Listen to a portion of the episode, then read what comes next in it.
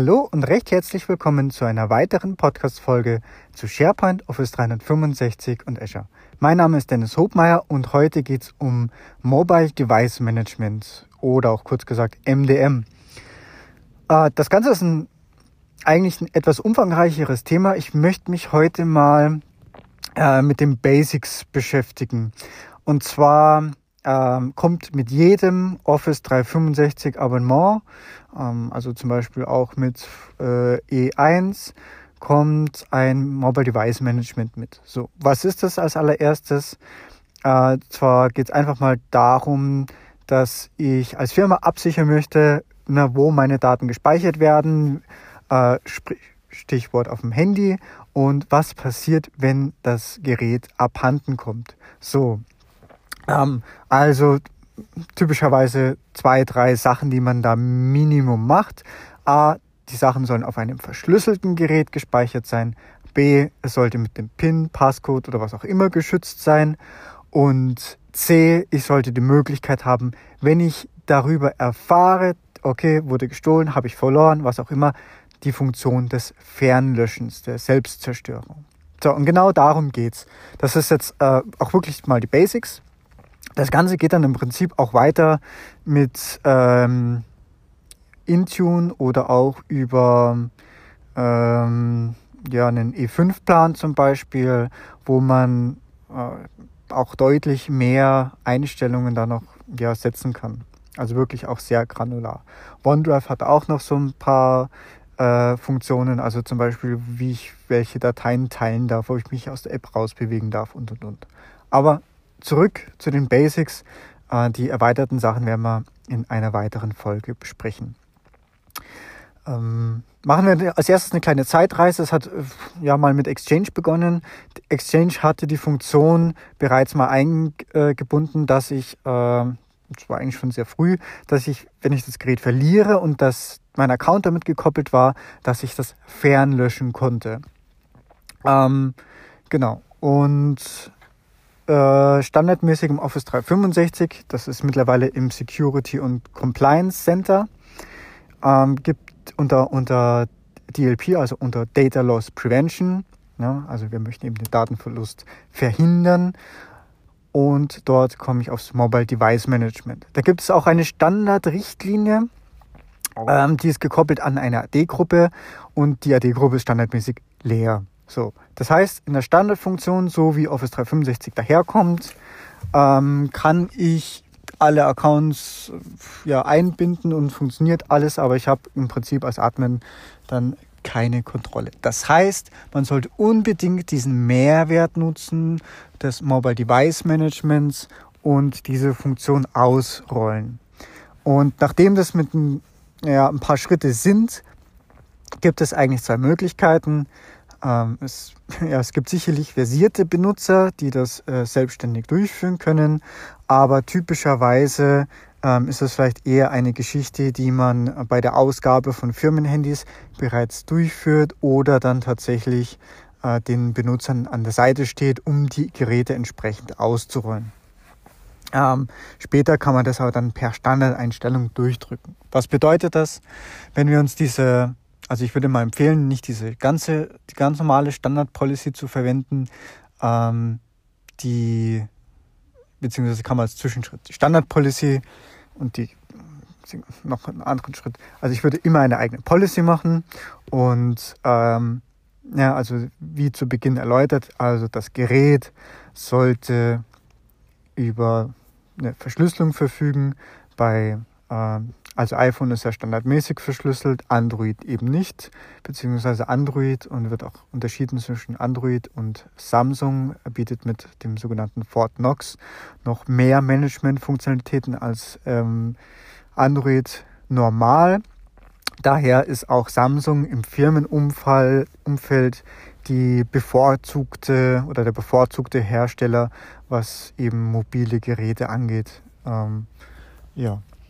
So, und wenn es jetzt, genau, also Verschlüsselung Number One, das gilt übrigens auch nicht nur für äh, die Mobilgeräte, also sprich Handy und Tablet, sondern gleichermaßen auch für Notebooks. Also die Regel geht jetzt zwar dafür nicht, aber ich meine, das ist jetzt mal meine grundsätzliche Empfehlung, dass auch ein Notebook verschlüsselt sein sollte, sei es mit BitLocker oder mit einem Third-Party-Produkt, denn ja, reicht im einfachsten Fall, ist im Auto, wird aufgebrochen, wird gestohlen, so dann kann oder Festplatte geht kaputt, kann ich bedenkenlos austauschen lassen, weil die Daten eben verschlüsselt sind. Ich brauche mir keine Gedanken machen, dass irgendwelche vertraulichen Daten äh, in zumindest auf diesem Wege in fremde Hände gelangen. So, deshalb Verschlüsselung ist sicherlich Number One. Dann Nummer zwei sollte auch Pflicht sein, das Gerät sollte geschützt sein. Ne? Am, äh, am Rechner, am, am Notebook, am Windows-Account, Office 365 haben wir natürlich das Passwort und auf Android oder iOS-Geräten haben wir typischerweise einen PIN-Code, einen Fingerabdruck, ein, eine Gesichtserkennung, aber irgendetwas dergleichen sollte aktiviert sein als Minimum. So, dann gibt es noch als nächstes im Prinzip auch so eine Art Kennwortrichtlinie. Ne? Also was sind denn die Minimalanforderungen? Äh, Standardrichtlinie ist zum Beispiel mindestens einfach vier Zeichen. Ja, das ist im Prinzip ein vierstelliger Code und ähm, ja, ist auf jeden Fall mal ein Schutz gegeben. Was man dann noch kombinieren kann, ähm, ist auch wann ab oder ab wie viel Malen der Falscheingabe das Gerät automatisch gelöscht wird. Also ein äh, Prinzip, dass ich eine Brute Force Attacke verhindern kann. Und ähm, ja, maximal oder höchste Einstellung sind elf Mal. Das heißt, wenn ich bei iOS kennt man das vielleicht sogar schon, da gibt es das als Standardeinstellung. Ähm, und wenn ich halt dann das elfte Mal das Kennwort falsch eingebe oder den PIN falsch eingegeben habe, dann wird das Gerät direkt gelöscht. Ähm, so dass vielleicht der Angreifer oder der, der, der Dieb, der das Gerät gerade entwendet hat und vielleicht gerade noch ein paar einfache Codes probiert. Und wenn er da drüber ist, dann ist es zumindest gelöscht. Dann habe ich zwar den Hardverlust, ja, das ist schlimm genug, gerade bei ja, also den Preisen heutzutage äh, für diese Geräte. Aber ähm, ja, die Daten sind safe. Ja, nächster Schritt ist, dass ich eben diese Funktion der Fernlöschung habe. Und äh, sei es, ne, nehmen wir mal das Beispiel auch, der Dieb nimmt es mit und äh, nehmen wir mal an, er lässt es auch noch irgendwie eingeschaltet. Es gibt zwar dann ähm, ja, nehmen wir das einfach mal an. So, dann könnte ich, wenn ich jetzt schnell bin, kann ich über äh, das Unternehmensportal bzw. Intune bzw. über das Mobile Device Management, über den Administrator, Helpdesk, Service Desk äh, das Gerät löschen lassen. Jetzt habe ich ein paar angeschnitten. Also es war einmal auch ein Self-Service dabei. Das heißt, wenn ich jetzt zwei Geräte habe, ich habe zum Beispiel noch ein Tablet und ich habe ein Mobiltelefon. Eins davon wurde mir gestohlen, dann kann ich mit dem anderen in die App gehen und kann es über die App dann entsprechend fernlöschen lassen. Und das, sofern es noch eine Verbindung hat, äh, geht das natürlich auch. Sobald er die Verbindung wieder aufbaut, auch. Ähm, dumm ist in dem Fall nur, wenn es tatsächlich ausgeschalten wird und nie wieder eingeschalten wird. Ja gut, dann habe ich an der Stelle Pech gehabt. Aber dann ist das Gerät zumindest immer noch verschlüsselt. Daher immer die Kombination aus den dreien. Ja, das sind eigentlich mal so meine äh, Basics, die ich dafür empfehlen würde.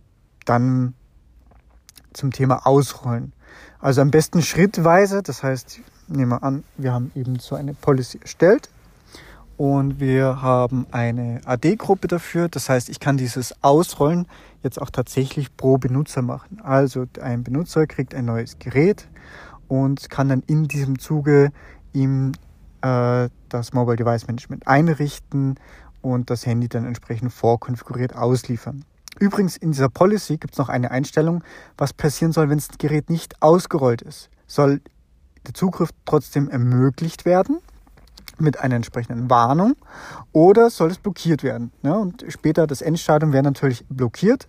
Das heißt, wenn ich mich jetzt auf einem fremden Gerät versuche, zum Beispiel per Teams äh, anzumelden, und übrigens, es zählt übrigens nicht im Browser, sondern auch muss jetzt die App verwenden, dann ähm, werde ich aufgefordert, das Unternehmen verlangt, dass mein Gerät per Mobile Device Management ausgerollt ist, wird und fordert mich dann dazu auf, dieses auch zu tun.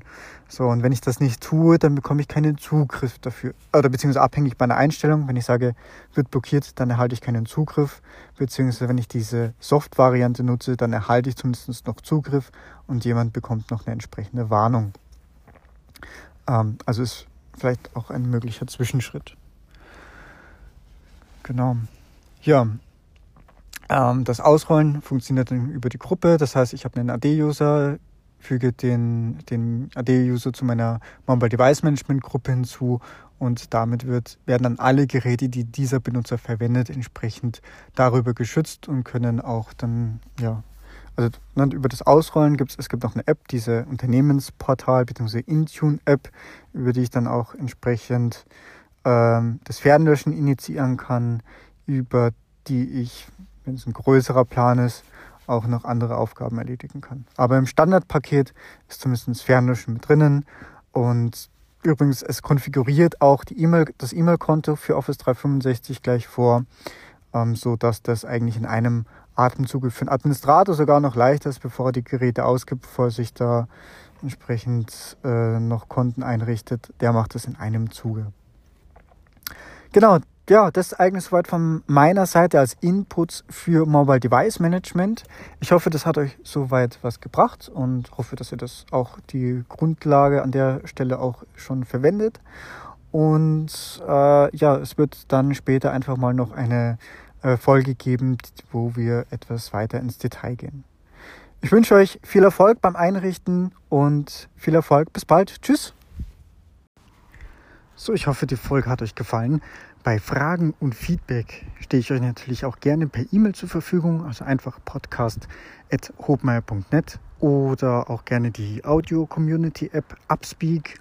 Und ansonsten würde ich mich natürlich sehr um eine 5-Sterne-Bewertung bei iTunes freuen, denn das ist zum einen eine unglaubliche Motivation für mich und hilft auch dem Podcast weiter im Ranking nach oben. Ich danke euch und bis bald. Tschüss.